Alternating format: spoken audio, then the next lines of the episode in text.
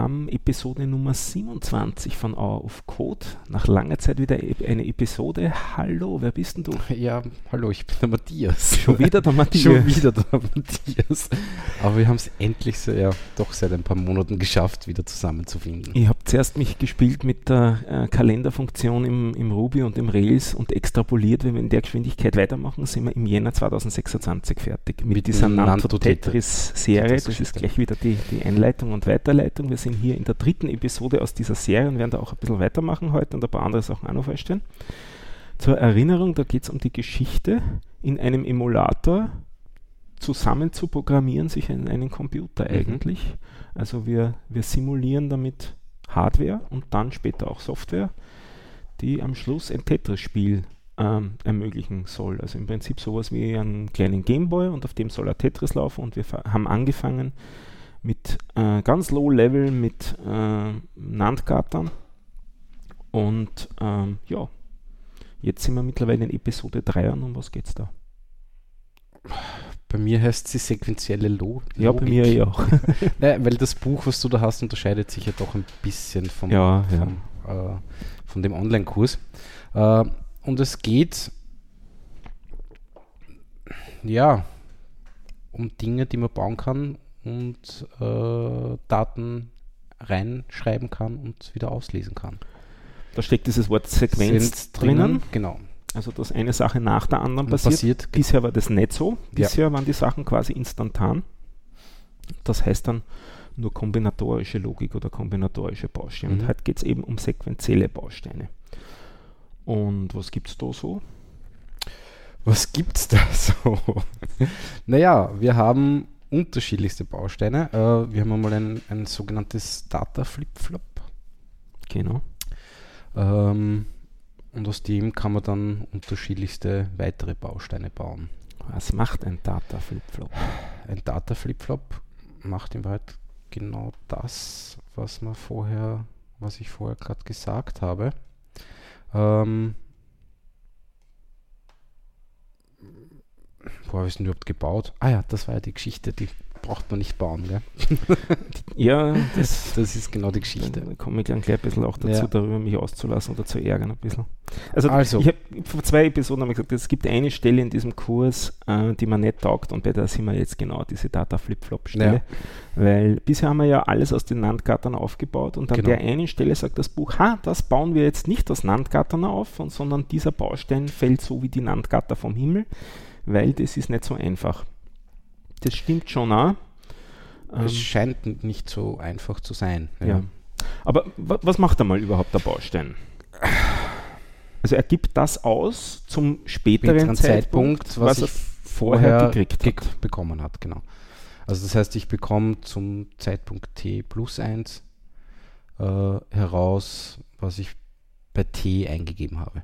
Genau, also wir haben einen Zeitschritt und ähm, dieser Data Flip-Flop rettet uns die Information sozusagen über diesen einen Zeitschritt hinüber. Ja, das genau. haben wir bisher nicht gehabt. Und das ist auch das einzige neue Ding, was wir brauchen für all die Sachen, die wir jetzt in Folge daraus bauen. Und was ist das? Naja, das ist eben im ersten Moment einmal ein Bit. Oh ja, ein Bit. Das ähm, kam auch schon in einigen Episoden in ganz anderem ja. Zusammenhang vor. Bit ist eine Speicherstelle, die genau nur eine Ja-Nein-Information beinhaltet. Also eben nur, jetzt hätte ich, ich hätte nämlich fast gesagt, die nur ein Bit beinhaltet, Haltet, dann wäre eine zyklische ja, ja. Definition gewesen, aber die eben nur genau ein Ja-Nein beinhalten kann. Und dann kann man mehrere davon zusammenschalten. Schalten, genau. Und das nennt sich dann hier Register. Register, ja. Und ähm, wir also bauen. Das Bit ja? nennt sich auch ein Bit-Register schon. Genau. Und ähm, wie breit sind die Register, die man dann hier in weiterer Folge baut? Ähm, das war es jetzt nicht auswendig, aber ich kann es dir gleich sagen. Das Register ist 16 Bit groß. Mhm. Und das ist eigentlich ja ganz lustig, weil im Buch wird immer wieder von 8-Bit-Computern geredet. Geredet, ja. Aber eigentlich ist es damit der 16-Bit-Computer. Das ist die Frage genau, wie man das definieren will. Aber so die ja. Registerbreite ist eigentlich schon ein typischer ja, das Wesenszug. Kommt immer, ja, das schon. Aber oder die Wortbreite. Und das, das ist auch das, was man als Wortbreite äh, versteht, wie breit so ein Register eben ist. Ja. Und 16 Bit heißen jetzt 16 Ja-Nein-Informationen, also 16 so Bits nebeneinander kann man sich vorstellen, zusammengeschaltet mhm. in ein Kistel, in eine Blackbox. Und ähm, wir haben schon eine andere Einheit gehört, das war das Byte, das sind 8 Bit. Und die 16 Bit sind also 2 Byte. Genau. Und das ist aber nicht das, was man in den meisten Computern, na stimmt nicht einmal, was man in den meisten Desktop-Computern drinnen hat, ist es nicht. Die haben ja jetzt mehr. Die haben einen RAM.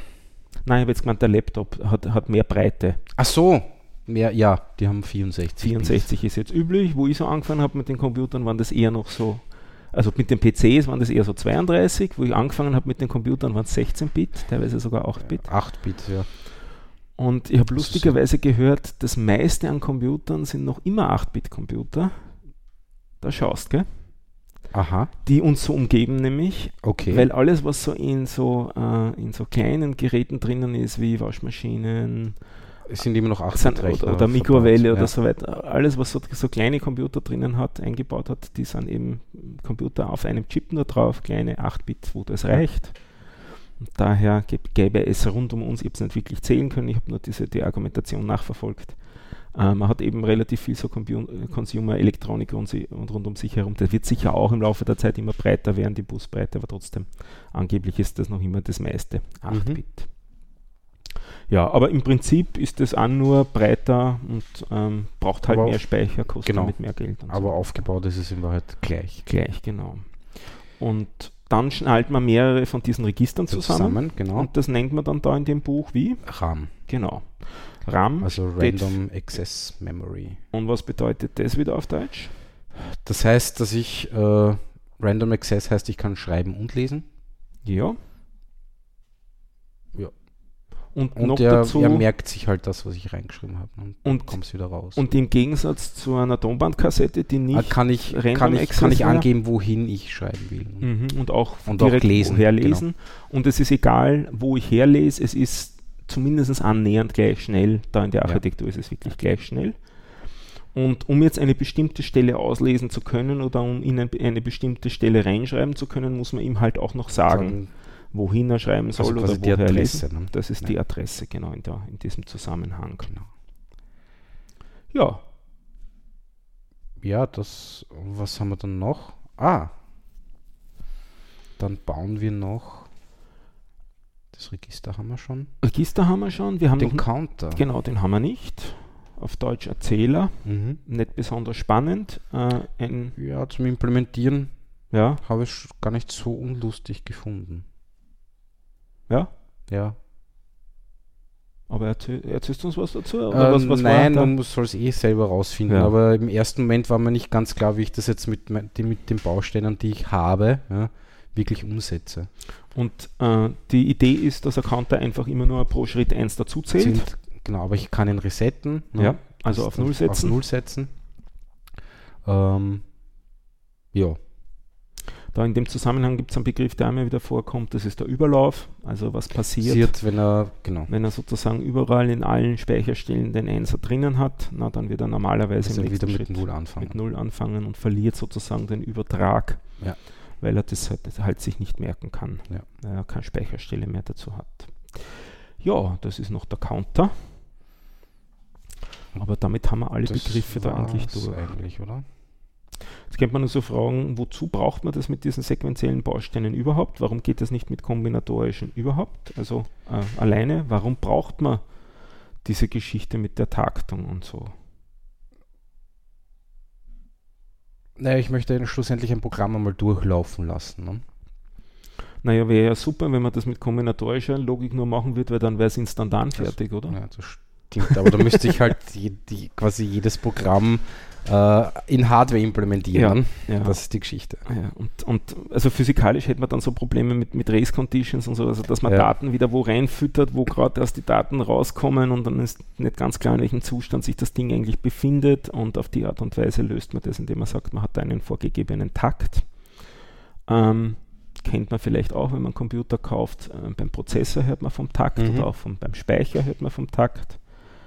Ähm, auch ganz lustige Geschichte zu der Zeit, wo wir so mit den Computern begonnen haben, war es noch ungefähr so, ich weiß nicht, pro Jahr fast Verdoppelung in der Taktgeschwindigkeit. Wenn nicht mehr. War nicht sogar mehr, ja. Auch also mein erster Rechner hatte 8 MHz. Ja, Jetzt sind wir gerade so irgendwo zwischen 3 Gigahertz und 3,5. Ja, ja.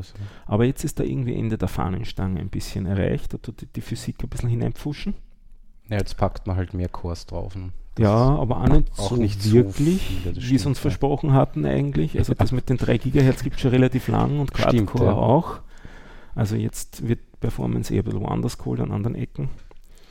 Aber es wird halt billiger, das Zeug. Nicht? Ja. Also da kommen wir dann vielleicht bei, bei, bei, anderen Projekten, wo wir halt auch noch davon reden, dazu, darüber sprechen. Und wir haben ja auch schon, wir zwei gemeinsam haben schon über Raspberry Pis und so mhm. geredet. Nicht?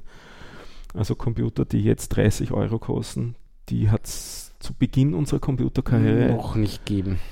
Ja, oder zumindest nicht in für uns erschwinglichen ja. Dimensionen ja. gegeben. Das wäre ein Großrechner einfach gewesen ja. zu der Zeit. Nicht? Also du meinst jetzt von der, von der Power her, die ja, die Kleinen jetzt schon haben. Genau, ja. Jetzt, ja. was jetzt so 30 Dollar oder 30 ja, Euro kostet, nicht, hätten wir uns im Leben nicht, nicht leisten, leisten, können. können? Und das ist halt die Beeindruckung. Hätte wahrscheinlich den Raum nicht dafür gehabt, aber egal. Das auch nicht, ja, ja, das stimmt. Den Raum auch nicht, ja. Das ist auch wesentlich kleiner mit dieser Miniatur Miniaturisierung, ja. Und jetzt sind wir ja so weit eben, dass, äh, vielleicht kann man sich auch anhand dessen bewusst machen, wo wir da programmieren. Wir simulieren ja jetzt die äh, Software und die Hardware Hardware, in ja. Software. Mhm. Also die, die Computer sind jetzt so effizient, dass sie Computer simulieren und das nicht nur bei so Spielzeugprojekten, wie es wir da gerade machen, sondern was wir auch schon mal drüber geredet haben, ist das Thema Virtualisierung, mhm. nicht? also wo man bewusst äh, ganze Rechner in anderen Rechnern verpackt, verpackt, in Software ja. sozusagen. Gut. Uh, nur zum Thema, ja? weil es glaube ich ganz gut passt. Ähm, also wer sich generell jetzt auch, auch, zum Thema, wie, wie ist ein Rechner aufgebaut und wie funktioniert er wirklich interessiert, gab es auf dem 34C3 einen sehr guten Vortrag uh, über den uh, Apollo Guidance Computer. weil dort wirklich auch quasi Bau, Bausteine verbaut wurden, die wir jetzt gerade zusammen, also quasi in, in, in in Software nachgeschrieben haben. Also man findet da sehr, sehr viele äh, äh Gemeinsamkeiten.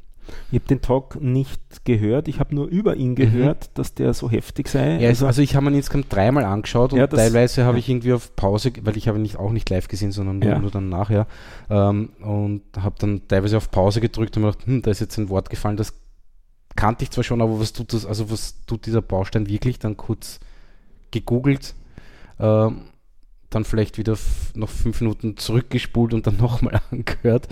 Aber er ist sehr, sehr, sehr gut.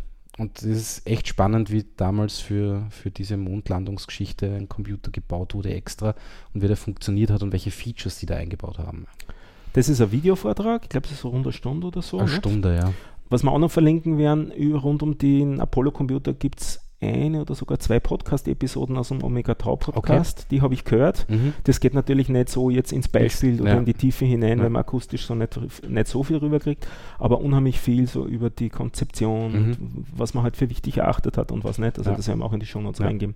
Habe ich auch mit äh, großem Vergnügen gehört, da hat einer Buch drüber geschrieben und mhm. dann haben sie eben Podcast-Episode dazu, dazu aufgenommen. Und dann fällt mir auch noch ein, ähm, wo du mir das das erste Mal erzählt gehabt hattest, weil den habe ich verpennt am Kongress, den Tag, hat es mich erinnert, es gab einen sehr guten C64-Talk, äh, mhm. ich glaube zwei oder drei Jahre vorher, den werden wir auch verlinken. Äh, wer sich interessiert, wie das so funktioniert mit den Grafikkarten ja. und wie das so war mit den Sprites und so, also die, die, die ersten Computerspiele so, jetzt die ersten ist eigentlich nicht richtig, aber bei diesen Home-Computern, Home ja. die ausgetrickst hat, damit die möglichst viel äh, möglichst gute Grafik hinkriegen und möglichst schnell alles. Da gibt es einen sehr hübschen Talk dazu, auch von einem anderen Kongress. Den werden wir auch rein mhm. verlinken. Den habe ich mit sehr viel Vergnügen gesehen. Und da habe ich einiges verstanden von dem Computer, den ich seit Jahrzehnten nicht mehr besitze. den damals Hast du keinen mehr? Ich habe keinen. Du hast noch? Ich, ich habe nie einen C64er besessen. Ich habe einen 128er so. gehabt, aber da war ja ein C64 da konnte man Go 64 eingeben, gell? Und dann hat er ja, irgendwie, ja. Ich kann mich irgendwie dunkel erinnern. Oder, ich hatte zwar nie einen, aber oder Taste drücken und beim Einschalten, dann ist er direkt okay. dort reingefahren. Okay. Also das war im Prinzip, der hat drei Computer in sich getragen, mhm. einen einen äh, Unixoiden, mit dem ich damals so gut wie nichts anfangen habe können. Das Coole an dem war aber, der hat 80 Zeichen am Bildschirm in einer Zeile, in einer Zeile mhm. dastehen. Oh, so richtig professionell hat das ausgeschaut. Ich habe noch nicht gewusst, was ich damit tun soll. Mit dem 128er schon eher, weil da hat er ziemlich cooles Basic drin, mhm. drinnen gehabt, was wesentlich weitergegangen ist als das von C64. Aber die Hauptspielerei habe ich am C64 auch damals okay. gemacht, aber auch Desktop Publishing. Das war so mein. Ja, da gab es Module, die man dann hinten hineingestopft okay. hat. Das, das eine Ding hieß Printfox und PageFox dann weiter. Und das hat dann den Speicher erweitert von 64 Kilobyte auf 128 mhm. vom C64 und damit konnte er eine gesamte Seite DIN A4 im Speicher halten. halten okay. Mit der nahezu unglaublichen Auflösung von 640 mal es muss dann 800 Pixel mhm. gewesen sein, wenn ich es richtig im Kopf okay. habe. Und das hat man ausgedruckt DIN A4 und damit hat man echt eine tolle Auflösung gehabt. Da war man richtig stolz. So habe ich auch meine, meine Fachbereichsarbeit geschrieben. Wirklich? Ja. Okay. Was ein bisschen mühselig war, weil das immer wirklich nur eine Seite umgebrochen hat also eine Seite also, im Speicher ja. halten konnte und der Umbruch manuell war. Also man hat dann das von der einen Datei in die nächste also, manuell rüber ah, also kopieren müssen. Okay. Yep. Cool. Und nach dem ersten Korrekturlesen hat hm. meine äh, Betreuerin... wieder verworfen oder was? Naja, das noch nicht, aber man hat sehr viel manuell ja. und das habe ich dann später schätzen gelernt, dass es halt richtige Textverarbeitung auch gibt hm. und richtiges Desktop-Publishing. Aber damals war ich sehr glücklich, dass ich das hatte und, und mit richtigen Schriftorten und so weiter. Also es war halt Pixeln. Da hat ja. man Pixel geschubst, nicht? Gut. Na, so sind wir ein bisschen in die, in die Vergangenheit gegangen. Aber zu dem Thema, da gibt es jetzt eben eh, eh schon ja. beim längeren, ähm, das fällt nämlich genau in, in, diese Richtung, ein lustiges Projekt namens Pico 8 oder Pico 8. Dazu gibt es auch eine, eine Hardware, die nennt sich Pocket Chip. Das ist eine kleine, eine kleine ARM-Platine. Äh, da installiert man ein, ein, ein Debian äh, es ist ein, ein, Display dabei und ein Gehäuse mit einer kleinen Tastatur. Und dieses 8 läuft da drauf und ist eine Spieleentwicklungsumgebung äh, mit Sprite Editor, mit, mit Music Tracker, mit äh, äh, Level Editor, also du so kannst du Maps äh, äh, basteln. Ähm, Bildschirmgröße ist 128 x 128 Pixel. Also für dieses Spiel, also für diese Entwicklungsumgebung, der Bildschirm in, äh, in der, von der Hardware kann mehr. Ähm, man programmiert das Ganze in Lua. Es ist auch eben ein, ein, ein Texteditor drinnen, wo ich halt die Skripte schreiben kann. Äh, und dann verpackt man das Ganze in ein Spiel. Das, die nennen sich da intern Cartridges. Die kann ich laden und ausführen. Und da gibt es ganz lustige Sachen. Und man glaubt gar nicht, was, was man mit dieser geringen Auflösung, und ich glaube, es, es, unterstützt 16 Farben, ähm, alles machen kann. Wirklich lustige Spiele. Ich finde es sehr lustig, dass es diese Wellen jetzt wieder gibt. Das ist ja, ja im Prinzip dieses Retro-Gaming ja, genau. Ne? Ich wollte ja. gerade sagen, das ist ja, ja eben Retro-Gaming, weil eigentlich kann man ja jetzt mit 30 Euro, wie ich vorher gesagt habe, Raspberry Pi kannst Full HD-Grafik genau. programmieren drauf machen. Nicht? Vielleicht nicht rasend schnelle 3D-Spiele. Nein, aber sicher mehr als Aber sicher mehr als auf dem, als aber nichtsdestotrotz, ich habe das in das Projekt dann auch reingeschaut, wo mhm. du darüber geschrieben hast, äh, gibt es angeblich schon über 1000 Spiele, die da geschrieben worden sind. Also da bildet sich dann eine Szene rundherum und die hat dann Spaß. Und ich bin da letztens drüber gestolpert, ähm, die, ähm, die, ähnliche Gesch äh, Szene bildet sich auch um Synthesizer. Mhm. Also es wird dann auch so Low-Cost-Hardware gebaut, die dann Drumcomputer darstellt und so weiter. Ja. Und lustigerweise implementieren die da auch ein Display in dieses Ding hinein auf dem dann sowas abläuft, wie es früher auf den Trikotronics war. Okay. Das, also während man das Ding programmiert, passiert dann auf dem Display plötzlich, dass da oben irgendwelche Bälle hin und her geworfen, vollkommen sinnlos und, und, und äh, zusammenhanglos, aber es ist Erinnerung an mhm. diese Retro-Zeit. Auch der Sound ist sehr retro, nicht? aber es klingt wirklich recht, ja. recht gut. Da war ja Links reingeben gibt es eine ganze Firma, die sich um so äh, äh Pocket Synthesizer rundherum mhm. dreht. In, in Wien gibt es jetzt auch schon Geschäfte, habe ich gesehen. Also jetzt ja, die, die, verbreitet sich das diese, langsam. Diese Pico 8 Hardware, die, die sich im Pocket Chip, Chip nennt, die wurde auch schon in Wien in Geschäften äh, gesichtet. gesichtet. Aha, die haben wir noch nicht also, gesehen, ja. Gestern bin ich gestolpert bei einem äh, großen Retailer, sprich beim, beim Metro, steck, steht äh, C64 im, zum Verkauf aber natürlich kein richtiger, also kein Original C64er, also weil die werden ja schon lange nicht mehr gebaut. Kleine, ja, ich glaube, das. kleine Nachbaum, wo nur zwei Joysticks dabei sind. Ja, ich glaube ich schon ein Kastel auch, wo das Ding selber drin ist und dann zwei Joysticks dazu. Ja.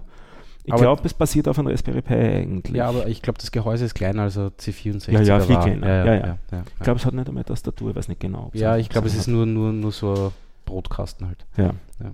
Also das, da gibt es jetzt wieder richtig Szene rundherum mhm. und, und das kommt sozusagen auch langsam wieder in den Mainstream, dass es in die, in die normalen Geschäfte reinkommt und nicht nur äh, übers Internet über stimmt, irgendwelche ja, Sachen zu kriegen ist. Also da werden sich einige Links jetzt ansammeln, nachdem die, der Technikteil relativ kurz, kurz war. war ja. ähm, irgendwelche Probleme gewesen bei der Implementierung ähm, oder so? Ähm, irgendwas noch? Es, ähm, ich muss sagen, ich habe mir, hab, ein bisschen schwer getan, anfangs wieder reinzukommen. Mhm. Und diesmal habe ich mir, hab ich mir das äh, PDF von dem Kapitel wirklich genau vorher durchgelesen. Mhm. Das hat aber dann eindeutig geholfen. Mhm. Ähm, ja. Ähm, ich musste mich auch wieder daran erinnern, was habe ich vorher schon alles gebaut, an MUX, was auch immer, keine Ahnung was, um halt zu schauen, was kann ich verwenden, um, um, um zum Ziel zu kommen. Ne? Ähm, ich habe in der letzten Episode schon mal so ein bisschen gesagt, naja, das ist jetzt alles noch nicht so spannend und ich finde die Episode jetzt oder die, auch die Technik da dahinter ist eigentlich nur fast das Fadeste mhm. von dem ganzen Ding überhaupt. Die nächste wird wirklich die, cool. Wird wirklich spannend, da mache ich so ein bisschen Teaser. Ähm, da geht es ums Thema Maschinensprache mhm. und um einen Prozessor. Und da habe ich mir vorher gedacht, das ist eigentlich unmöglich, den Schritt jetzt zu schaffen. Und wenn man es aber in Ruhe durcharbeitet, geht's. geht's. Also okay. Das ist jetzt gespannt. dann wirklich der Hämmer, wo sich plötzlich unheimlich viele Sachen unheimlich gut ergeben. Da habe ich das erste Mal so das Gefühl gehabt, jetzt ist die Summe der Bausteine mehr, als die einzelnen Bausteine okay. vorher versprochen haben. Also da ähm, sage ich mal, freudigen Ausblick auf die nächste Episode. Mhm. Äh, da werden wir Spaß haben mit dem Prozessor dann. Das gibt dann technisch mehr her als die Episode. Darum gibt es da jetzt ein bisschen mehr so Alternativprojekte. Ja. Ja, gut. Damit haben wir diese sequenzielle Geschichte und die Uhren und so weiter erledigt. Genau. Würde ja nicht weiter drauf herumreiten. Okay, mache ja. ich, mach ich weiter. Ähm, äh, ich habe seit unserem letzten, äh, also unserer letzten Episode ein neues Hobby, das ist das Löten. Stefan lötet. Stefan lötet, das konnte ich nämlich bisher nicht. Also ich bin auch nicht nur da, der, der groß daherredet äh, und äh, anderen Programmieren beibringen will, sondern der auch selber neue Sachen lernt. Und jetzt war das Löten bei mir angesagt rund um diese Initiative Chaos macht Schule, die es auch nach Wien verschlagen hat, wo meine Freundin da recht aktiv ist. Wir haben auch einen Link in die äh, Shownotes reingeben, wer da Interesse dran hat. Da geht es darum, äh, ähm, so, so, Fertigkeiten wieder in die Schulen hineinzutragen, die es vielleicht nicht so weit geschafft haben, wie sie es sollten. Was, was ist Privacy? Was also sollte man beim Umgang mit sozialen Medien bedenken, aber auch, was tut ein Computer wirklich, beziehungsweise diese Elektronik darunter, wie funktioniert denn das und wie baut man sowas? Und da, das läuft auch auf das Thema Löten hinaus. Mhm. Und da planen sie auch Lötworkshops. Und meine Freundin hat gesagt, ja, jetzt bräuchte sie eigentlich nur mal ein Versuchskaninchen, um so Lötbausätze auszuprobieren. du hast aufgezeigt. Und äh, ich habe aufgezeigt, ich okay. wollte das eh schon, also ich habe schon mal gelötet in meinem Leben vorher, aber das war eher so Thema Elektrik und nicht Elektronik, also einen Kopfhörer wieder hingekriegt, das ist schon gegangen. Ja aber keine kleinen Bausteine mhm. wo drauf gelötet. Und wirklich gekonnt habe ich es auch nicht. Ich habe halt geschaut, ob nachher dann der Strom durchfließt und wenn er durchgeflossen ist, dann war es gut. Dann war es gut. ja. Wenn wieder Ton am Kopfhörer war, ich wusste, das ist eine Niederspannung, da kann nicht viel sein. Uh, und ich meine, so ein bisschen mit Physik kenne ich mich schon aus, ich habe mal Physik studiert, also so gesehen, ein bisschen Elektronik kann ich auch und also einen, einen Schokostecker mir auch noch zu. Mhm. Wobei, das habe ich natürlich nie gemacht. Nein, das machen nur professionelle Elektriker. Ja, das machen nur professionelle Elektriker. genau. Ja. Aber das Thema Löten eben, jetzt habe ich angefangen, ähm, wenn wir in die, in die Shownotes reingeben, mit einem Löt-Lern-Baukasten vom Konrad. Da ist sozusagen so die erste, die erste Übung, was man so, wie hält man das Ding und so. zu diesem alten Witz, nicht wenn es nach Huhn riecht, riecht dann hältst du es falsch. Ja. Das ist, wenn man den Lötkolben vorne an der Spitze angreift, dann verbrennt man sich die Pfoten.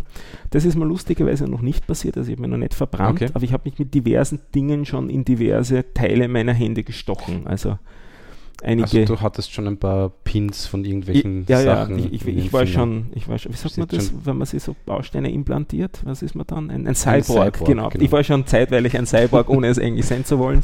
SMD-Widerstand unter der ja, Haut gehabt oder was? Ja, genau, oder einatmen oder so. Ne? Okay. Aber ich habe wieder alles rausgekriegt und so weiter. Also es, es piepst nichts in mir, es blinkt nichts in mir zur Zeit, so weiter. Alles. Du darfst doch wieder fliegen. Ich darf wieder fliegen, ja, ganz genau. Ich darf wieder in die MRTs hinein und so weiter. Genau. Keine, okay. keine Sachen mehr diesbezüglich. Es macht einen Riesenspaß, wie man jetzt auch an dem Blödeln schon feststellen kann. Und es gibt dann von einigen Firmen so Bausätze, mit denen man sozusagen üben kann. Mhm. Das sind so kleine Blinkies und so weiter. Habe ich beim IT-Killer-Podcast, den wir auch verlinken werden, ja. äh, zweimal schon drüber geredet und da haben wir so Bausätze auch fotografiert, die ich da ähm, äh, zusammengelötet hatte. Und da gibt es dann unterschiedliche Bausatzgrößen, also Bausteingrößen, diese, die normalen, die man so kennt, diese Widerstände, die länglichen. Dann gibt es so ganz kleine, die heißen dann SMD, die gibt es auch wieder in drei Größen und so weiter. Also da übt man sich dann sozusagen mhm. immer kleine Bauteile rein. Und dann ist man irgendwann einmal so durch die 10-Euro-Klasse durch von diesen Bausätzen, dann muss man halt weiterschauen habe ja ganz nette Webseite gefunden, die IC Station heißt, die möchte an der mhm. Stelle auch positiv erwähnen, weil die, also das ist äh, eigentlich, soweit ich weiß, eine Firma in Singapur, zustellen dann aber dann aus, ähm, also das Paket wird immer aufgegeben in Shenzhen, das ist so in der, äh, die, die Großstadt dann Klar, hinter Hongkong, also eigentlich aus China. Und die haben eine ganze Menge so Bausätze und einen Bausatz davon habe ich hier auch ähm, vor mir. Da werden wir auch ein bisschen was dann in die, in die Shownotes reingeben. Ähm, das ist ein bisschen untypisch jetzt im Hinblick auf das, was ich vorher gesagt habe, mit kleinen ba Bausteine, die man zusammenlötet, weil eigentlich sind da relativ wenig Bausteine. Das sind sechs Schalter, also so Taster, wo man draufdrücken mhm. kann, mhm. ein Siemter, ein kleines äh, Sieben-Segment-Anzeige mit drei Zeichen, zwei 8x8 ähm, LED-Displays, die man da drauf lötet und im Großen und Ganzen noch eine Spule und ein IC und Stromversorgung und das war's. Und dann hat man im Prinzip so einen Mini-Gameboy, wenn man, wenn man will. Also mhm. das ist ein Teil, das kann dann, äh, da kann man Tetris drauf spielen, das hat einen kleinen Lautsprecher, wo es ähm, dazu Aber lädst du das hoch oder ist das schon? Das ist fix und fertig programmiert, da kann man nichts beeinflussen. Also das steck, steckt in dem IC irgendwie Das steckt drinnen. alles in dem IC. Okay. Also eigentlich hat man da, da hat man eigentlich gar keine Programmierleistung oder so. Ja, okay sondern es ist halt so, dass es aus relativ wenigen Bausteinen wird quasi ein Consumer-Gerät. Mhm. Also mhm. das speichert Highscore, du kannst Helligkeit rauf und runter drehen, oh, okay. du kannst den Ton abdrehen und es sind fünf Spiele drauf. Ah, okay. Also es ist dieses Snake drauf, wo die mhm. Schlange immer länger ja. wird, die sich nicht in den Hintern beißen soll. Es ist ein Autorennspiel, ein Abschießspiel und irgendein Zahlenratespiel okay. und eben Tetris. Tetris. Diese fünf Spiele sind da fix in dem IC drinnen.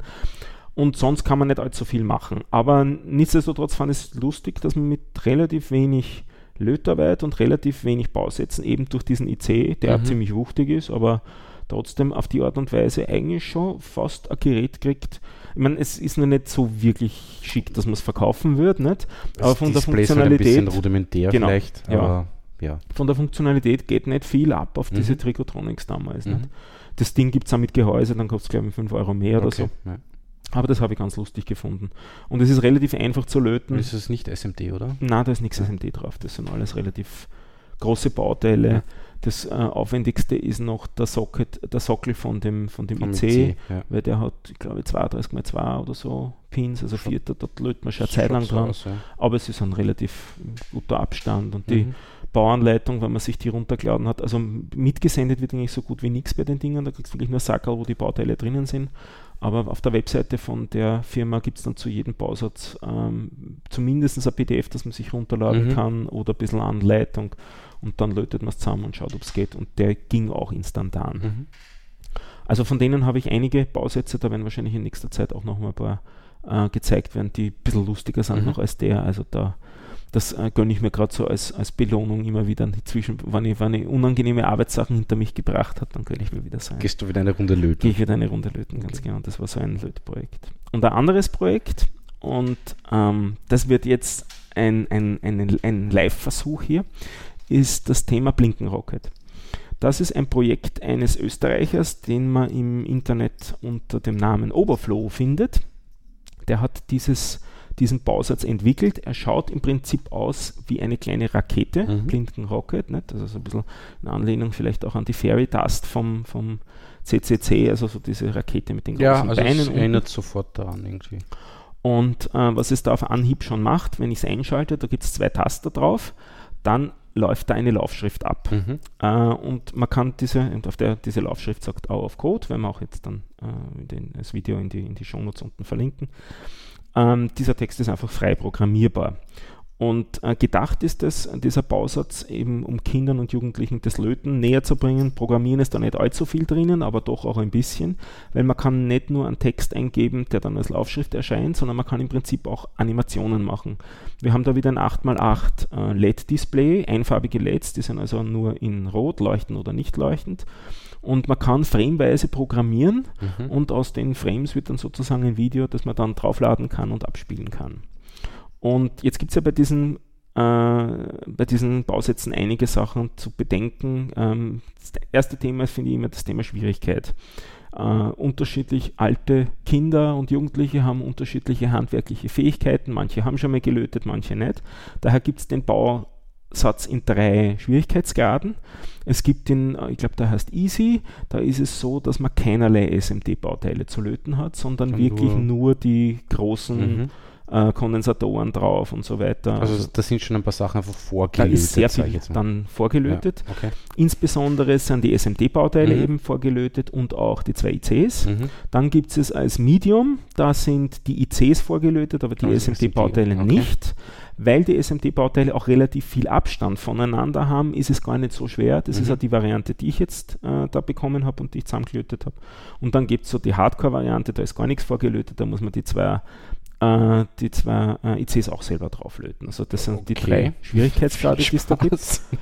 Ja, es geht. Also mittlerweile kann ich so ja? Sachen auch. Also ich okay. würde jemanden, der noch nie SMD gelötet hat, ja, würde ich das nicht raten. Ja, aber wenn man das schon gemacht hat, es ist machbar. Also es gibt noch Schlimmeres okay. Als das. Es sind dann, ich glaube, es sind immer 8 mal 4 da rundherum und einmal 4 und 4, ja. Also mhm. der, der, der ist relativ einfach mit 4 und 4 und der ist mit äh, 8 mal 4, das ist schon ein bisschen frickelig. Aber das Board ist auch eine gute Hardware, also das, das, okay. da ringt es dann brav daneben runter mhm. und so. Ähm, vielleicht noch als Tipp, ähm, Lötzinn gibt es in unterschiedlichen Dicken. Ich habe mhm. am Anfang sinnloserweise mit dem dicksten agiert und damit einen relativ alten, was einfach schon immer besonders gut war. Im, also es zahlt sich auch aus, wenn man dann einmal was Neues kauft und ja. dann einen dünnen Draht nimmt und so weiter hat man es auch gleich wieder leicht und einen mit einer dünnen Lötspitze, die auch heiß genug so wird. So. Aber da gibt es viele, viele Geschichten rund um das Thema Löten. Ähm, aber nichtsdestotrotz, ich habe es auch gelernt und ich bin jetzt nicht so der Feinmotoriker. Äh, und das heißt, jeder, der äh, sich schon mal gedacht hat und jede, ja, löten würde ich eigentlich auch gern, möchte ich auf die Art und Weise ermuntern. Und dich möchte ich jetzt ermuntern, das Ding zu programmieren, weil das ist das Zweite, was immer wieder schwierig ist. Wie programmiert man so Zeug? Da gibt es dann meistens die Variante irgendwie mit einem seriellen Kabel oder so. Mhm. Und dann braucht man nur eine IDE, also eine Entwicklungsumgebung, und dann muss man irgendwie das nur einen Treiber installieren ja. vielleicht, damit die dann miteinander reden können, und dann muss man die Daten draufkriegen. Und der Overflow hat sich da was echt Gescheites einfallen lassen. Und die Idee ist die, wenn man hier unten drauf schaut, ist da eine Buchse mhm. und in die Buchse passt der Adapter, der auch mit dem Set mitgeliefert wird. Mhm. Und dieser Adapter ist ein Kopfhöreradapter, wie nennt man sowas richtig? Klinkenstecker, nicht? Ja, lustigerweise halt mit dreieinhalb Millimeter. Klinken. Ja, also auf beiden Enden hat der Klinke. Genau. Das eine Ende kommt in das Gerät rein und das andere Ende kommt in den Audioausgang rein Eines des eigenen Computers. Irgendeines Rechners. Irgendeines Computers. Okay. Und deswegen habe ich dich äh, animiert, da die Seite vom blinkenrocket.de ah, okay. aufzumachen. Wenn du dann nämlich ein bisschen runterscrollst, ja. dann findest du auch einen Link zu IDE, ich glaube, das heißt dann Editor oder Live. -Coding. Editor, ja. ja. genau. Wenn du da draufklickst, hm, das ist ja im Web oder was? Dann ist, hast du eine IDE im Web, mhm. wo du einen neuen Text erstellen kannst. Ja. Du kannst irgendeinen Text eingeben. Mhm. Und wenn du dann auf Transfer klickst, dann passiert eh noch nichts, weil dann kommt ein Pop-up hoch und das sagt ein paar Dinge, die, die du tun sollst. Bist du das sind nämlich eigentlich genau nur vier Schritte, die man also tun soll. Bitte das Blinken-Rocket einschalten. Das ist eingeschaltet, eingeschaltet, weil es leuchtet schon. Dann stecke ich das da an. Ne? Genau, dann steckt man es an den Audioausgang an, also an, an die Kopfhörerbuchse. So, dann das, die Lautstärke bitte auf 100% stellen. Genau. Und jetzt klicke ich den Button Transfer. Ganz genau. Und dann überträgt er das mit Ton, oder was? Und dann überträgt er das mit Ton und das ist auch schon drauf. Mhm. Also der Matthias hat da gerade jetzt eine Blinken-Rocket zu programmieren gelernt. Cool.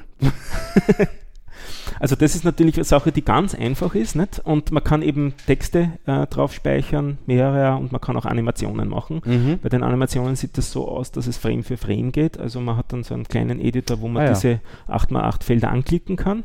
Und man kann dieses erste Bildchen, das man dann einmal geklickt hat, kopieren, hat damit ein zweites und macht und dann am die zweiten Veränderung Veränderungen. Mhm. Und das ist so richtig sozusagen ein kleines Animationsstudio. Und auf die Art und Weise hat man einen einfachen Weg, einen ersten Schritt in Richtung Programmieren zu machen. Sicher, da hat man jetzt noch keine aufregenden Schleifen und keine aufregenden Konstrukte, aber so die fundamentalen Schritte vom Programmieren mhm. hat man da und man hat auch seinen Computer sich selber zusammengelötet, weil eigentlich ist das ein Computer nicht. Ja, sehr lustig. Ähm, du hast mich zuerst schon gefragt, was kostet der Spaß? Ja. Äh, wenn ich mich richtig erinnere, waren es 25 Euro. Okay. Und das Nette an der Geschichte ist, dass man damit äh, eigentlich zwei kauft, aber man bekommt nur eines. Einen behält sich der Overflow zurück für Workshops. Das heißt also, äh, es werden Workshops veranstaltet, wo Kinder und Jugendliche ich, programmieren mhm. Äh, äh lernen also können löten sollen. Und programmieren lernen. Löten und, okay. ja, ja, genau. Und so ein bisschen Elektronik, ja. halt Grundlagen ja. vermittelt und so weiter.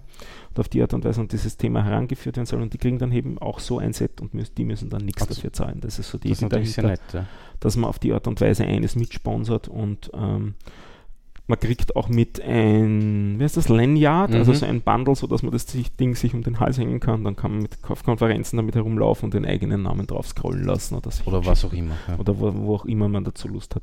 Also ich finde, es ist sehr, sehr hübsch gemacht, die ganze Geschichte. Es funktioniert über eine Knopfzelle, die hinten drauf ist, wobei die auch wirklich nicht äh, keinen Strom zieht, wenn es abgedreht ist. Also man dreht es auf, dem, es sind zwei Taster noch drauf, drückt man die zwei, dann schaltet man es damit ein mhm. und mit den zwei Tastern hat man sozusagen noch auf und runter für weitere Animationen. Also man kann mehrere Man kann mehrere also. okay. drauf speichern, draufladen und so kann man zwischen denen dann okay. hin und her schalten und drückt man wieder beide, ist es ausgeschaltet. Also es mhm. ist dann sieht man so Animation, wie das sozusagen verschwindet. Wie so damit ist Fernseher klar, quasi. Genau, damit ist es klar, das Ding ist jetzt ausgeschaltet. ausgeschaltet also ja. damit weiß man das auch ganz genau. Sehr nettes Projekt. Ja. Also das hat, hat mir echt auf Anhieb gefallen. Mhm. Ich habe das am Tag drüber gesehen, auch am 34C3. Okay. Und da haben wir uns gedacht, na, das werden wir auf jeden Fall ausprobieren und schauen, wie sich das so anfühlt und anlässt. Zu der Zeitpunkt hat er es nicht lagernd gehabt. Mittlerweile hat er es wieder lagernd. Der Oberflug kann man sich eben auf der Webseite dort bestellen. Ich glaube, man wird dann weiter verlinkt von blinkenrocket.de auf Hackerspace Shop. Das ist dann das, wo man es eigentlich ähm, sich Ah ja, okay. Da hat er ein paar andere Bausätze und so auch noch. Er hat, es ist nicht sein erstes Projekt. Hackerspaceshop.com, ja. Genau. Ja, somit haben wir den auch gepitcht. Das wollte ich auch noch machen. Mhm. Weil ich finde, das ist echt so ein hübsches Projekt. Und das schaut da irgendwie, also für, für diese, diese Breadboards da oder diese, diese äh, PCBs, die schauen immer wieder ein bisschen merkwürdig aus, aber das schaut, finde ich, sehr manierlich aus. aus ja. Absolut. Ja. absolut.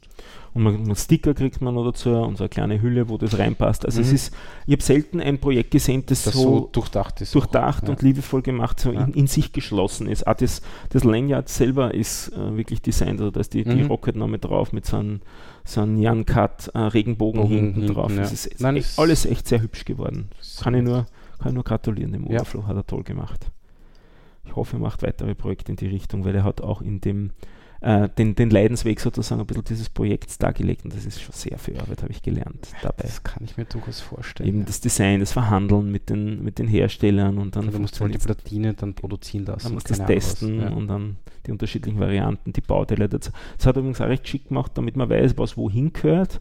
Das Zeug ist farbkodiert. Also es ist oh, auf okay. dem Ding selber drauf beschriftet, also da steht dann R1, R2 und so weiter. Mhm und dass man dann weiß, wer ist denn der R1, gibt es einen Zettel, der, ist, der, der dabei liegt mit Farbpunkten und bei den Bauteilen selber ist der Farbpunkt drauf, drauf. sodass man dann okay. eins zu eins das zuordnen kann. War auch alles richtig, alles in Ordnung, mhm. alles bestens. Super. Alle Bauteile passen sehr gut, war sehr schön. Jo. sehr, sehr mir. nett. Ja, sehr, sehr nett. Ja. Ähm, du hast aber noch was. Ich habe noch was. Nur kurz, ich habe mich mit Programmierung von Alexa kurz auseinandergesetzt. Ähm, bin jetzt gerade dabei, ein älteres Projekt von mir mal einen Alexa-Skill draus zu machen. Sollte demnächst, also ich werde es dann eh mal posten, wenn es fertig vielleicht ist. Vielleicht ein Satz, wer ist Alexa? Ah, stimmt, das weiß ja vielleicht nicht, nicht mhm. jeder. Alexa. Alexa ist dieser komische Lautsprecher von Amazon. Den gibt es in unterschiedlichen Ausführungen. Also in Wahrheit ist, ist Alexa KI dahinter, was auch immer das jetzt wirklich ist. Die Software dahinter. Ist die Software dahinter, so wie, so wie Siri bei Apple ja. und ich, keine Ahnung, und okay Google bei, äh, bei Google. Ja.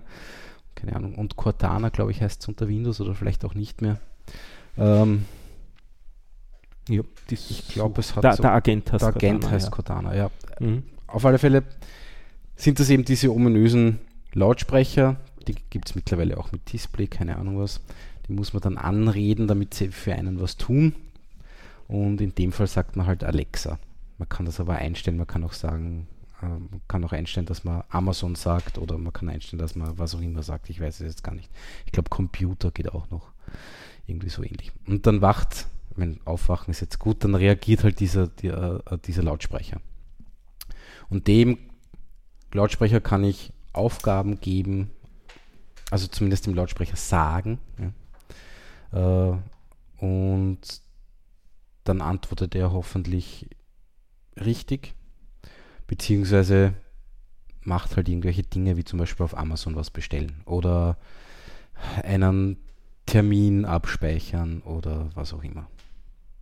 Und dieses Alexa kann man selber programmieren. Das heißt, man kann mit dem Service kommunizieren und kann jetzt äh, eigene Skills machen. Skills heißt halt, ja, äh, Fähigkeiten diesem, diesem, diesem Ding beibringen. Äh, da gibt es unterschiedliche Services schon oder Ideen ähm, und so einen Skill muss man aber selber hosten irgendwo. Ja? Ähm, das ist halt eigentlich die größere Aufgabe, sage ich jetzt mal. Dann verbindet man das Ganze mit der Alexa, also das beschreibt man dann in der Alexa-Konsole, glaube ich, heißt die, von Amazon. Was und heißt also, man muss also auf jeden Fall selber programmieren können, wenn man dieses Ding auf jeden Fall selber programmieren Ja, will? sie sind jetzt gerade dabei, es gibt so eine Beta-Variante von, Variante von dieser Konsole, wo man anscheinend sich ein bisschen was zusammenklicken kann. Mhm. Äh, das habe ich mir allerdings noch nicht angesehen. Mhm. Also ich programmiere das Ganze momentan in Python. Äh, da gibt es ein lustiges äh, äh, Web-Framework namens Flask. Und dafür gibt es ein Modul namens Flask Ask.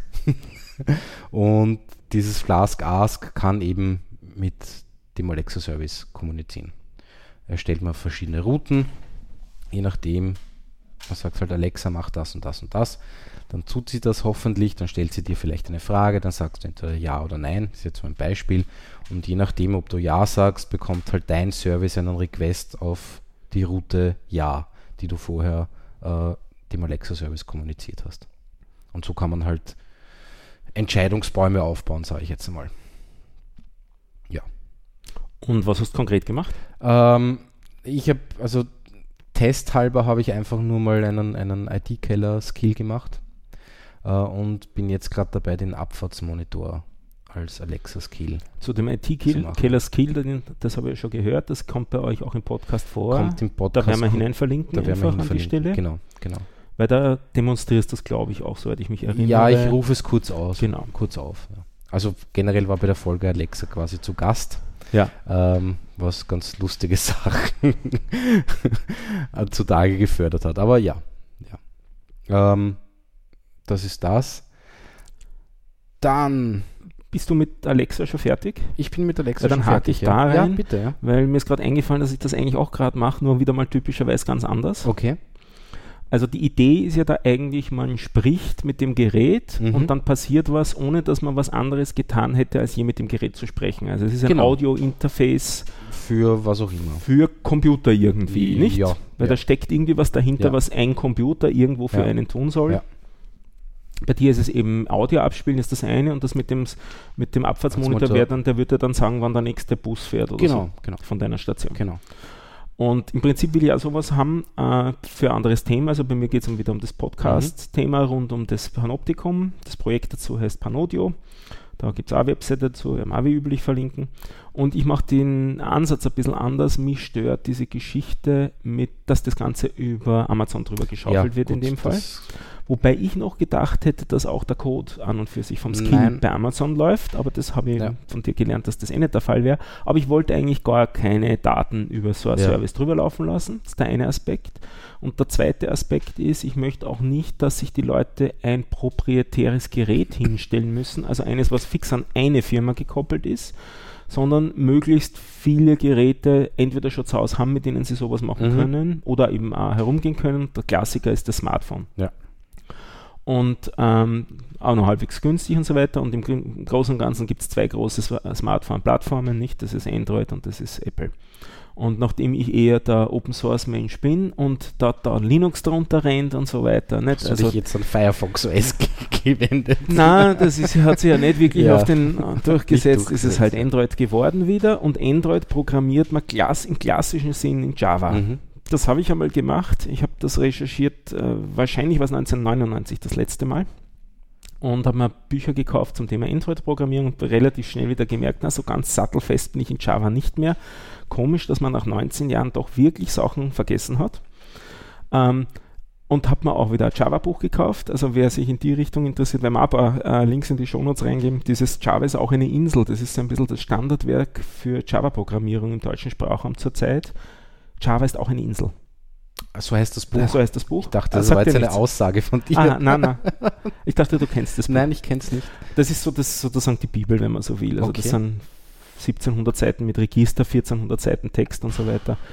Ähm, ist eine ganz gute Einführung in Java und mhm. netterweise im Internet kostenlos lesbar. Also das ah. ist so ein äh, von diesem Rennwerk Verlag, die haben so Open Books mhm. und da kann man die HTML-Version sozusagen online lesen und äh, sie hoffen halt, dass man auf die Art und Weise ausreichend motiviert ist, dass man sich die Papierversion oder ein E-Book klickt. Okay.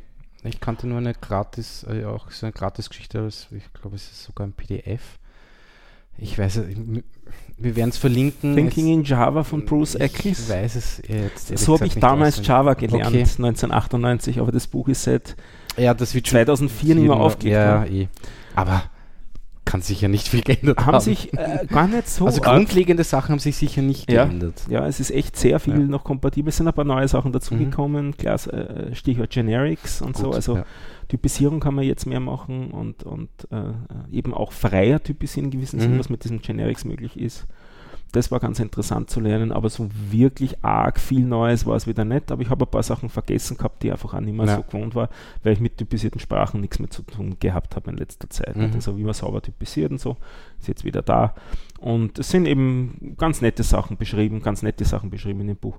Äh, etwas cheesy sind die Beispiele, die immer wieder merkwürdige, äh, so ein bisschen, ja, ich weiß nicht, so ein bisschen sexistische Beispiele immer Was? wieder drinnen. Ja, okay. das habe ich etwas komisch gefunden, oder dazu, weil es so als das Standardwerk mhm. in der mhm. Java-Welt gilt. Also, ja, das finde ich wäre nicht notwendig. Das, das nimmt dem Buch etwas mhm. einfach weg. Aber geht es in dem Buch auch um irgendwelche Libraries? Äh wie was auch immer, ich weiß es GUI, GUI-Programmierung GUI und so weiter, Netzwerkprogrammierung, im Prinzip okay. alles, was okay. für einen Einsteiger, sagen wir mal, wichtig mhm. ist. Das ist im Prinzip nur der erste Band, diese 1400 Seiten. Es gibt dann noch einen zweiten Band, der sich mit der Standard Library komplett noch okay. einmal beschäftigt. Gut. Aber die wesentlichen Teile von der Standard Library sind drinnen und auch viele weitere Sachen sind drinnen. Also man kommt schon recht weit. Mhm. Was nicht drinnen ist, ist zum Beispiel sowas wie, äh, was wäre äh, äh, Java Web Frameworks, also Spring oder sowas ist nicht drin. Gut. Aber die eigentliche Programmierung von Applikationen ist ziemlich ausführlich okay. drinnen, also das könnte man durchaus damit mhm. machen. Und auch Netzwerksachen, also alles, was am eigenen Rechner läuft, das, das hat man ja. damit sauber okay. abgedeckt. Und finde auch eigentlich ganz gut erklärt. Auf manche Sachen finde ich, könnte ein bisschen weniger eingegangen werden. Da finde da, find ich, reitet auf Sachen rum, die für Anfänger nicht so. Also da denke ich mir, wäre Webprogrammierung spannender als mhm. manche Sachen, auf denen er ziemlich lang rumreitet. Ähm, nichtsdestotrotz war wieder ganz gut, das zu lesen und damit sind, flutschen jetzt auch die Android-Bücher wieder besser. Mhm. Also meine Idee dahinter ist, dass man erstens einmal äh, die Spracheingabe am Device selber macht. Also das funktioniert mittlerweile auf Android, das habe ich jetzt auch explizit ja. ausgetestet. Also der erste Schritt ist ja, man spricht in das Gerät und das muss dann diese, das Audiosignal in Text einmal umsetzen, also ja. Speech to Text. Das ist auch noch gar nicht so lang, dass das wirklich am Device selber geht, also mhm. ohne Internetverbindung, aber es ist jetzt mittlerweile so. Okay. Man muss nur, sofern man es nicht in Englisch macht, ein Sprachpaket herunterladen. Aber das kann man als Requirement Gut. voraussetzen ja. und das ist so, weiß ich nicht, ich glaube 8 Megabyte Download oder so. Also auch nicht furchtbar groß jetzt. Und dann am anderen Ende, am Schluss will man ja, dass das Ding auch zu einem zurückspricht. Also hat man dann Text-to-Speech. Mhm. Das ist auch eine App, die man dann, die eigentlich defaultmäßig auch jetzt im Standard Android dabei ist, die man noch einmal aktualisiert und dann kann sie jetzt auch Intonation ganz gut. Okay. Also es ist nicht mehr so roboterartig, wie das vielleicht noch vor vier, fünf Jahren war. Es passieren ihm noch immer wieder mal Merkwürdigkeiten, aber ich habe es äh, schon mal in einem anderen Podcast erzählt. Es, ich hab, es hat mich erschüttert, dass ich das Gefühl hatte, dass mich die Stimme jetzt von was überzeugen will. Und das war sehr eigenartig. Da ist mir bewusst geworden, dass es teilweise jetzt echt schon sehr gut mhm. ist. Also bei manchen zusammengesetzten Wörtern kämpft es immer wieder, da erkennt es sozusagen die Zusammensetzungen nicht, gerade ja. im IT-Bereich. Ich habe re relativ viele IT-Bücher mir jetzt auch echt explizit angehört. Ist bei, bei Alexa auch so. Ja. Also gerade IT-Keller ja. wenn sie das aussprechen soll, habe ich halt wirklich übergeben I und T, also TI. Kein Wunder, weil du mischt in ein Wort plötzlich zwei Sprachen. Genau, nicht? Ja. ja. also das, das verstehe ich dann auch, solche Sachen. Ja. Da, da, also da muss man noch äh, über manche Sachen hinwegsehen, ganz einfach. Gerade eben bei so Sprachwechselsachen. Und hin und wieder wechselt er auch ähm, lustigerweise die Sprache, dass er plötzlich glaubt, es sei was Englisch ähm, bei Anglizismen. Okay. Und äh, die aber dann trotzdem nicht so ganz auf die Reihe kriegt. Also es ist, also mischsprachliche Texte sind noch ja, sind schwierig, absolut. Ja. Und manche zusammengesetzten Wörter mhm. noch immer wieder. Und das finde ich auch besonders interessant. Manchmal hast du es in einem Absatz, dass ein Konstrukt dreimal gut geht und das vierte Mal nicht. Okay. Und das habe ich noch nicht wirklich verstanden, wie das passieren kann. Mhm. Nicht? Weil da denke ich mal, wenn er es dreimal erkennt, muss er es das vierte Mal eigentlich auch erkennen, ja. der Algorithmus. Woran scheitert es beim vierten Mal? Und Vielleicht am Kontext rundherum? Ja, aber es ist eigentlich ein Absatz. Also okay. Also das, das habe ich nicht durchschaut. Mhm. Aber das, nichtsdestotrotz, es wird auf jeden Fall gerade echt fundamental besser. Ja. Und es ist, ich habe jetzt wirklich schon einige Bücher gehört. Ähm, ich hämmer mir sozusagen gewisse Sachen, die ich neu lerne, auf die Art und Weise rein, indem ich es mir vorlesen lasse und gleichzeitig drauf schaue. Mhm. Damit lese ich eine Spur langsamer, als ich sonst lesen würde und kriege es über einen Audiokanal auch rein und ich bin immer der Jüngste, damit merke ich mir es besser. Wirklich? Ja, doch. Okay. Ich habe das Gefühl, dass ich jetzt echt viele Sachen auf die Art und Weise besser gelernt habe. Also lass es wirklich vorlesen? Absolut.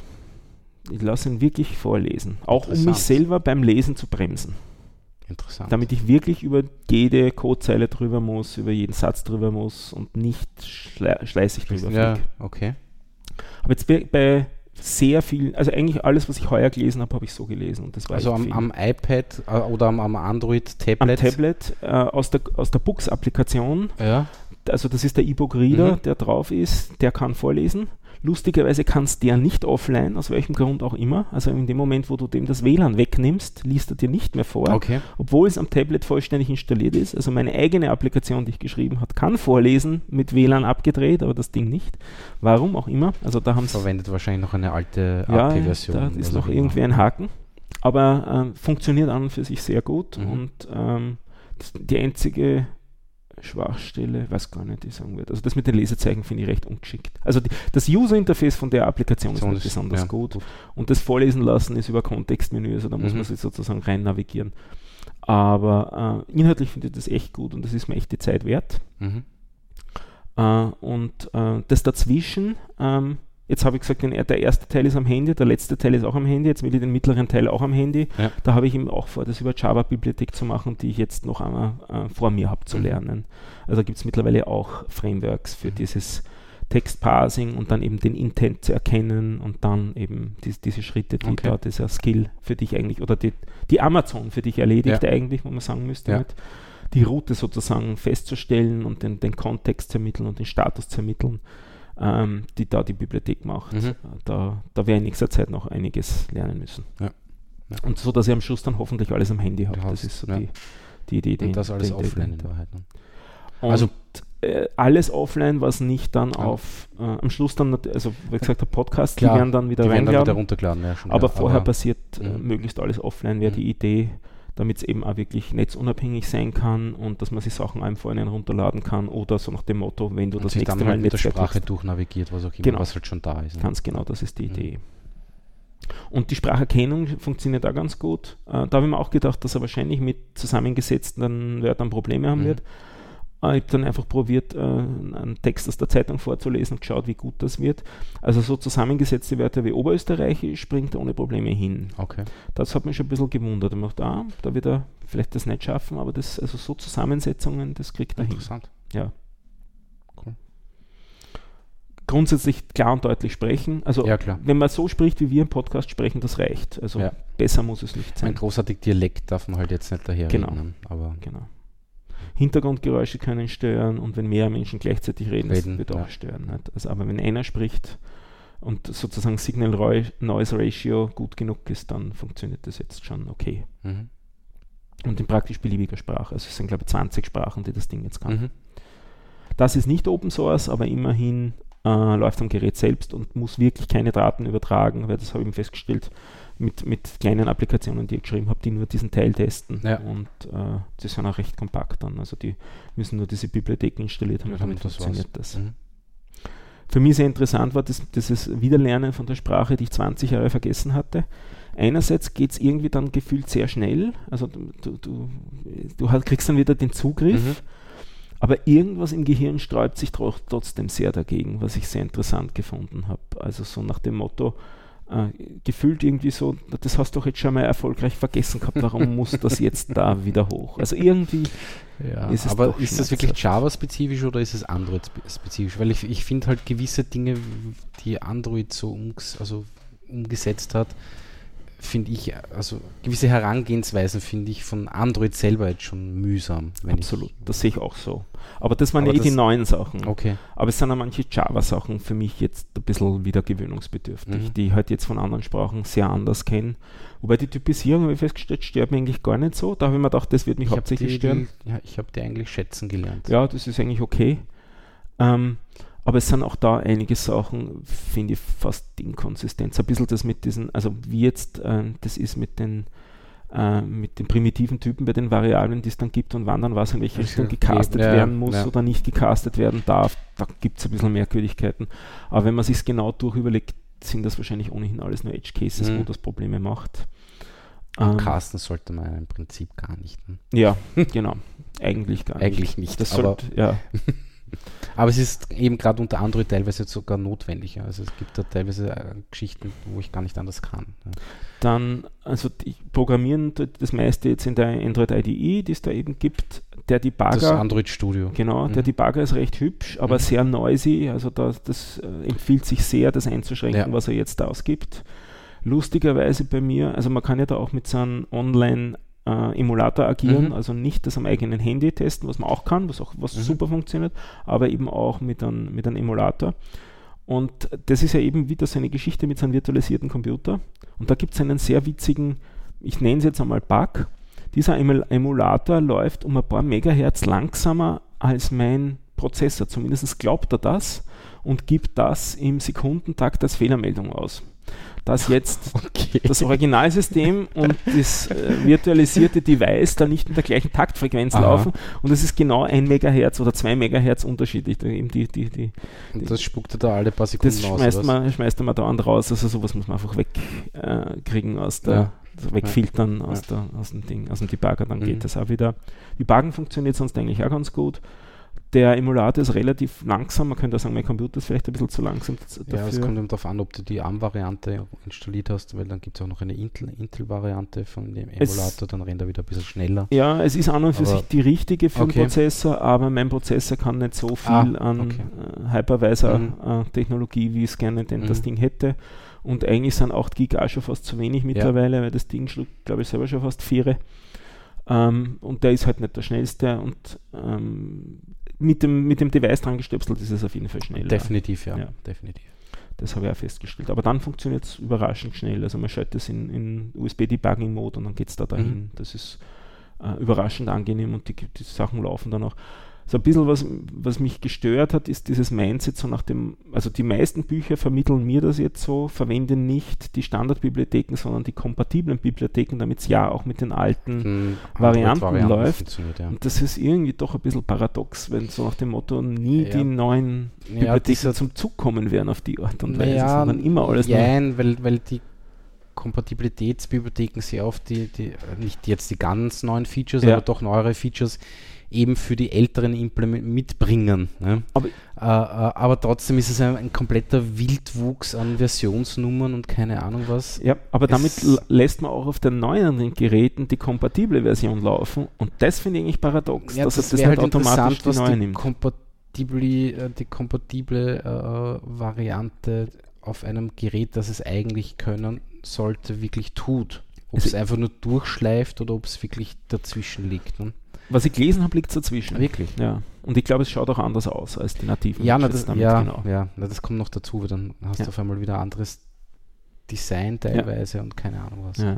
ja, es ist ein bisschen. Und, und so generell das Konzept, dass sie haben, also so ein bisschen hustet schon Java nach oben. Also ich sage jetzt, ähm, ich bin gewohnt ein bisschen das leicht schlampige MVC mhm. vom Rails ähm, wo viele kritisieren, dass das nicht sauber architektonisch ist und so weiter. Aber was da aufgeführt wird, wird teilweise mit Adaptern dazwischen. Das ist eine Katastrophe. Von wo man die dann mit Daten befüllt, damit man ja keine Kopplung hat. Also da ist man in der. Du meinst jetzt so ähm, Main Thread GUI-mäßig und das man, hat, oder, oder, oder, Das stört mich noch gar nicht so, sondern man sagt, äh, dass der Aufruf, der Aufruf im Prinzip wirklich nichts wissen können soll von der Komponente, der, die er aufruft. Mhm. Das heißt, er muss sich zuerst von einem Adapter mal holen, was er denn äh, implementieren, also was, wie er denn aufrufen soll mhm. und damit dann erst aufrufen. Also es ist immer sozusagen eine Abstraktionsebene mehr, sich eigentlich implementieren ja, wird dazwischen. Ja, ja. Definitiv. Es ist nicht unlogisch, was da drinnen steht, und ich verstehe durchaus bei großen Projekten, dass man das wahrscheinlich so machen sollte.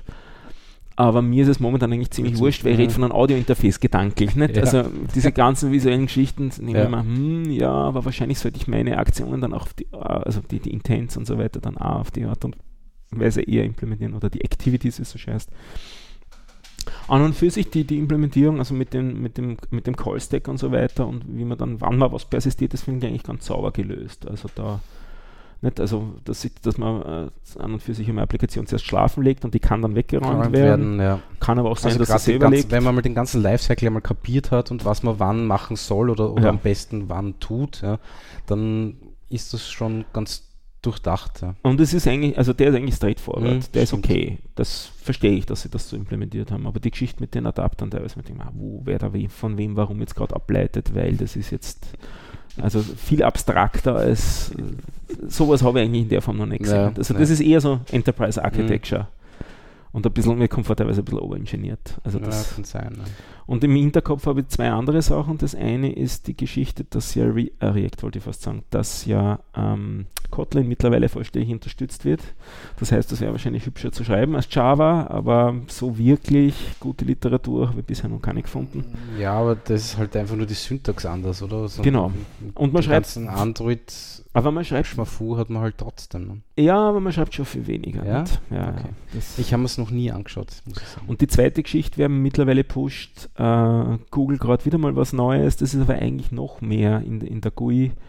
Ja, wie, wie heißt es? Ja, ich habe es auch gerade vergessen, ich muss jetzt dann auch wieder raussuchen. Ich weiß jetzt nicht, aber ich bin auch drüber gestolpert. Ja, das wäre sozusagen der nächste Weg. Das mhm. ist so ein bisschen React Native Google-Style-mäßig genau, implementiert. Genau, genau. Das basiert auf der Programmiersprache Dart. Das ist eigentlich also eine von den Google-Sprachen. Mhm. Also nicht Go, sondern die andere. Also no exotischer, wenn es jetzt sozusagen wenigstens wieder Go wäre. Weil das, hat, das habe ich schon mal gelernt, aber wieder noch eine Sprache dafür zu lernen, das ist dann. Also es gibt eben diese Bibliothek. Flutter, genau, Ja, Flutter. So heißt das Ding. Und damit soll angeblich das wieder alles ganz mhm. fluffig und einfach werden. Aber das ist jetzt wirklich, also ich glaube, das ist vor zwei Monaten. Es ist erst vor kurzem rausgekommen. Ja, ja. Auf einer Konferenz publiziert. Und das haben wir auch noch nicht genau angeschaut. Ich und ich lerne jetzt sozusagen einmal den sauberen Weg über, über Java und äh, wie man standardmäßig das mhm. unter Android macht. Und ich möchte dieses ganze KI-Zeug da an der Ecke sauber lernen mhm. und machen wir das und dann schaue ich, ja, so viel Code schreibe ich da eh noch nicht. Ja. Falls ich das hier mir umschreibe, wird es nicht so schlimm sein. Ja. Da habe ich mich reingehakt. Du wolltest weitermachen eigentlich mit was anderem. Nein, äh, passt Nein, schon. ich bin fertig mit dem. Ja, okay. Ähm, womit ich mich jetzt die letzten Tage beschäftigt habe, ist, ähm, also ich bin gerade dabei, generell ein Buch zu lesen, das ich empfehlen kann, wenn man sich für C interessiert. Und zwar nennt sich das 21st uh, äh, Century C. Ähm, ist aber ein deutsches Buch, weil da also der Autor ein Deutscher ist. Äh, ist ein O'Reilly-Buch, glaube ich sogar. Ähm, und mit C ist wirklich C gemeint und nicht C++ mit C ist wirklich, C Sharp. Nein, mit C ist wirklich C gemeint und es geht in Wahrheit darum, ähm, wie entwickle ich heutzutage am besten C. Mit von also er fängt sehr rudimentär an und erklärt wirklich einmal alle Befehle von GCC, warum brauche ich die überhaupt, was bedeuten die überhaupt, keine Ahnung was. Ja, dann erklärt er, wie mache ich Make-Files und so Geschichten, aber das auf eine sehr angenehme Art und Weise. Also ich finde es sehr, sehr flüssig zu lesen. Und ich finde auch die Beispiele, ich bin jetzt noch nicht ganz durch, aber fast, die Beispiele ganz okay. Ähm, und ich sage mal so, bis jetzt hat es wirklich Spaß gemacht. Warum lernst du C, wo ähm, es doch Go und Rust gibt? Genau, ähm, weil ich mich gerade mit FFmpeg näher auseinandersetze. ähm, ich spiele gerade, also ich weiß jetzt, Filter gab es schon, also F FFmpeg-Filter gibt es schon seit, ich weiß nicht was, Version 0.8 wahrscheinlich oder sowas, oder ist jetzt nur eine Hausnummer. Äh, mittlerweile ist äh, FFmpeg 3.4 schon da. Das ist eine Bibliothek zum Transkodieren von Uh, FFmpeg ist nicht nur eine Bibliothek, es sind auch, sind auch uh, Executables mhm. uh, und dient zum Transkodieren, zum De- und Encodieren von Video, Audio und Bild. Mhm. Um, ähm, und da gibt es eben lustige Filter.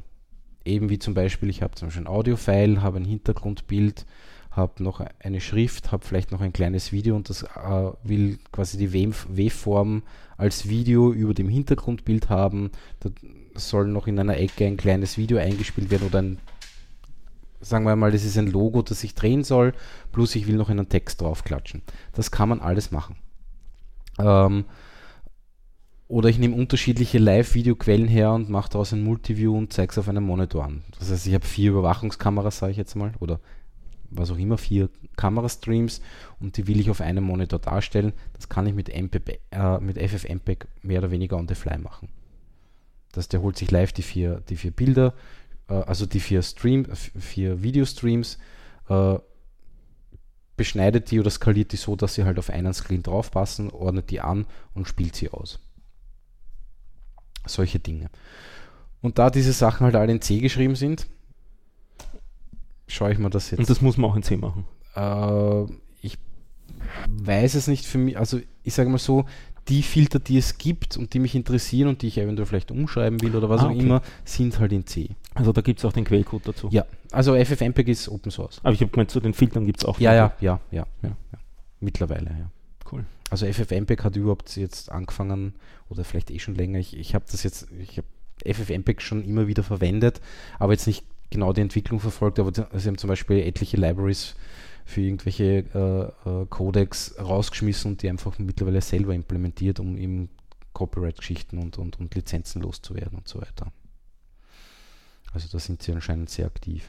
Und ist das, was immer als, als Argumente genannt wird, das heißt einerseits die Pointer-Thematik, also Speicherzugriff, andererseits äh, Programmierung, Parallelprogrammierung zum Beispiel, was einem ziemlich abgenommen wird im Go. Also mhm. das ist ganz einfach, das ist ein klarer Weg definiert, wie man damit umzugehen ja. hat.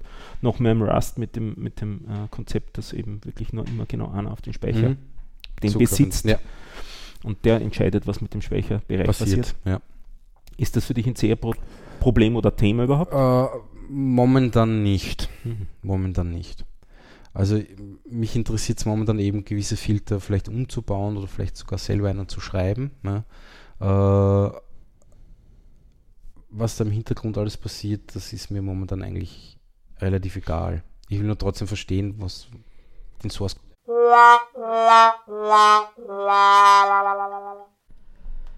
Ja, eine Premiere hatten wir da gerade, nämlich einen Aussetzer. Ich glaube, da hat es gerade die SD-Karte erwischt, aber immerhin eine Stunde sieben an Aufnahme haben wir noch. Ich versuche wieder einzufädeln und das dann entsprechend zusammenzuschnibbeln. Ich hatte den Matthias gerade gefragt, er hat erzählt, mit dem FFmpeg ähm, entwickelt er da gerade und ähm, da gibt es ja andere Programmiersprachen, wo die versprechen, Probleme, die man mit C hat oder hätte oder haben könnte, ähm, diese Probleme zu beheben. Und im Prinzip geht es da um zwei Themen. Das eine ist das Thema ähm, Speicherzugriffsverletzungen durch Pointer und so weiter, dass man Speicherbereiche reinschreibt, wo man nicht sollte oder liest. Und das andere ist das Thema Parallelprogrammierung. Und ähm, hast du da Schwierigkeiten erlebt in den Ecken? Äh, nein. Gut. Zack, Hakel. Äh, nein, äh, ist auch momentan nicht, nicht, nicht mein Problem, weil ich wirklich nur die Filter angreife. Das heißt, du lernst jetzt erfolgreich C? Äh, naja, mit Nein, das nicht. Ich, äh, ich habe natürlich darüber gelesen in dem Buch. Ja. Das habe ich eh schon erwähnt vorher. Ja, ja. Ähm, aber bei der FFmpeg-Geschichte interessieren mich jetzt eigentlich nur die Filter. Und da bekomme ich eben Daten rein und schreibe sie wieder raus und manipuliere die Daten. Ja, das war es auch schon. Und bist zufrieden, sowohl mit Buch als auch mit FFmpeg? Äh, mit dem Buch bin ich sehr zufrieden. FFmpeg ist ein große, wie soll ich sagen, ein, ein Moloch an was auch immer. Weil es zu viel also, kann? Oder? Wenn, wenn, sich, wenn schon jemand selber mal FFmpeg kompiliert hat, wird wissen, was ich meine. Es ist einfach ein, ein Unding eigentlich. Ja. Weil halt 100.000 Codecs und keine Ahnung, was da drinnen herumkräuchen und fleuchen. Es wird sehr viel äh, statisch gelinkt anscheinend. Und, und so, also, pff, ja. Na lustig, so programmierst du jetzt wieder C. Äh, ja, wieder. Ich habe halt ein bisschen früher programmiert und deswegen haben wir gedacht, ein bisschen auffrischen und, ja. und da jetzt. Äh, ja, so wie mein Java. Ja. Genau, ein bisschen näher reinsteigen wieder. Ja. Okay. Und was wir auch schon besprochen eigentlich hatten, hatten, genau. ist, dass ich mich jetzt wieder mit dem Thema Datenbanken mhm. auseinandersetze, wo wir sogar, wie du gesagt hast, eine Episode dazu schon hatten, aber in gewissen Bereichen habe ich mich nicht wirklich ausgekennt, nämlich was die Administration von dem Zeug angeht. Also wie man äh, die Relationen richtig setzt und so weiter, das hat schon gepasst und die Indizes, das wusste ich schon. Aber ich habe mir jetzt eben herausgesucht, das Postgres Manual mit seinen 3200 mhm. Seiten, habe mir das da auf, den, auf das Tablet kopiert und lasse mir das da jetzt vorlesen. Einige, einige Bereiche bin ich schon durch. Und es ist doch, es tut irgendwie gut, da jetzt ein sichereres Gefühl zu haben, was SQL angeht. Also da hatte ich doch einige Schwächen die, über die ich mit den, den ORMs sozusagen drüber gesprungen mhm. bin, indem ich mich nicht näher damit, damit beschäftigt habe. Bin ziemlich beeindruckt, was das Zeug alles kann. Also man kann. Was jetzt Postgres, Postgres ja. kann. Ja, also du kannst im Prinzip fast alles, was du in einer Web-Applikation sonst im Controller schreibst oder so, kannst du auch im Postgres ja. eigentlich machen. Also du hast eine volle Programmiersprache mhm. mit Regular Expressions und allem. Und es gibt beliebige Erweiterungen noch dazu. Also be bekannt ist vielleicht dieses PostGIS, da die ja. Erweiterung mit den äh, äh, Geo-Informationssystem, Speicherungsgeschichten äh, oder äh, Volltextsuche habe ich ja da mal mhm. erzählt gehabt, dass ich da gekämpft habe. Äh, da hätte ich mittlerweile auch ein bisschen was dazu noch gelernt, okay. aber so wirklich hätte es mich nicht gerettet. Also der Umstieg auf Elasticsearch, der wäre mir war schon der richtige. Ja. Geblieben okay. zumindest, ja. Also das kann nicht alles, was ich gebraucht hätte. Um die, um die Thematik mit den Sprachen wäre ich herumgekommen, wo ich ein Problem gesehen mhm. habe, dass ich gedacht habe, man muss immer die Sprache angeben. Das ist nicht der Fall, da kämen wir mal rundherum. Aber nichtsdestotrotz, viele Sachen kann es einfach nicht. Es ist keine echte Volltextsuchmaschine, dieses Ding, diese Erweiterung. Ähm, es gibt relativ viele Streaming-Interfaces, also so Thema für Replikation, wie, mhm. wie, kommen die Daten möglichst schnell woanders hin, wie kann man große Mengen woanders hin übertragen. Ist alles auch frei programmierbar, ist alles dokumentiert, die Schnittstellen. Ziemlich viel C-Zeug, es ist auch eine eigene Sprache implementiert, äh, die heißt PLSQL. Mhm. Äh, es gibt äh, Erweiterungen für TCL, also dieses Tickle. Das ist ja eigentlich, ist da, glaube ich, in der Python-Welt relativ beliebt mit dem Tickle TK, mit dem genau, Grafikframework. Grafik ja. Es gibt eine Perl-Erweiterung. Also Wirklich da wird es dann, ja. Dort, bei, okay. dem, bei dem Tickle gibt es noch zwei Varianten. Da gibt es sozusagen eine, eine Clean-Variante, die man quasi beliebigen Usern geben kann und sie können dann nichts wirklich damit anstellen jetzt auf Systemebene. Okay. Weil du hast ja beim, beim, bei der Programmiersprache hast du nur für sich die Thematik immer nicht, was, nicht nur was du in der Datenbank anstellen kannst, sondern was du im ganzen System anstellen ja. kannst. Und da gibt es eben eine, eine Secure-Variante, wo du das System sozusagen keinen aufregenden Zugriff hast. Okay. Das kannst du sozusagen einen User geben.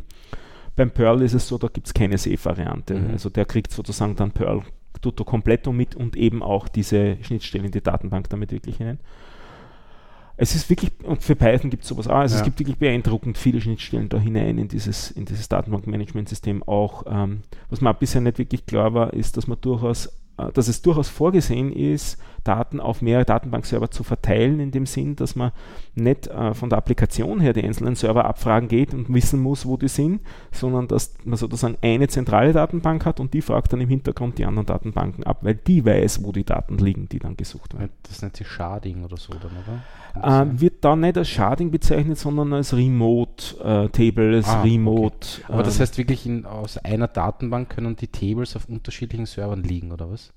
Auch absolut, ja. Okay. Ja. Interessant. Ja. Also es ist dann, es ist halt so remote und mhm. er weiß dann, also die Datenbank-Engine weiß dann, ah, das Ding ist remote, ich muss jetzt einen Request woanders hin machen. Mhm. Du replizierst sozusagen die Strukturen in die, in die Daten, in die zentrale Datenbank herein, die du abfragst. Aber wo die Daten dann schlussendlich liegen, das weiß eben diese die Datenbank Daten, ja, und geht klar. dann fragen. Aber dich als, als, als Anwender oder ich als Anwender der Datenbank jetzt. Du weißt das gar das nicht. nicht. Oder du weißt, du spürst es vielleicht nur durch Latenz oder okay. so, aber du weißt es nicht weiter. Mhm. Es kann auch so sein, dass du auf, zum Beispiel auf die Art und Weise auf gewisse Spalten keinen Zugriff kriegst oder auf gewisse Tabellen, weil die halt in dem heiligen System sind und da okay. kriegst du nur die ja. harmlosen Sachen Verstehen. heraus. Lustig. Das ist durchaus auch im Standard dort vorgesehen. Mhm. Und du kannst aber auch durchaus dann dort, dorthin schreiben, eben wieder gezielt. Mhm.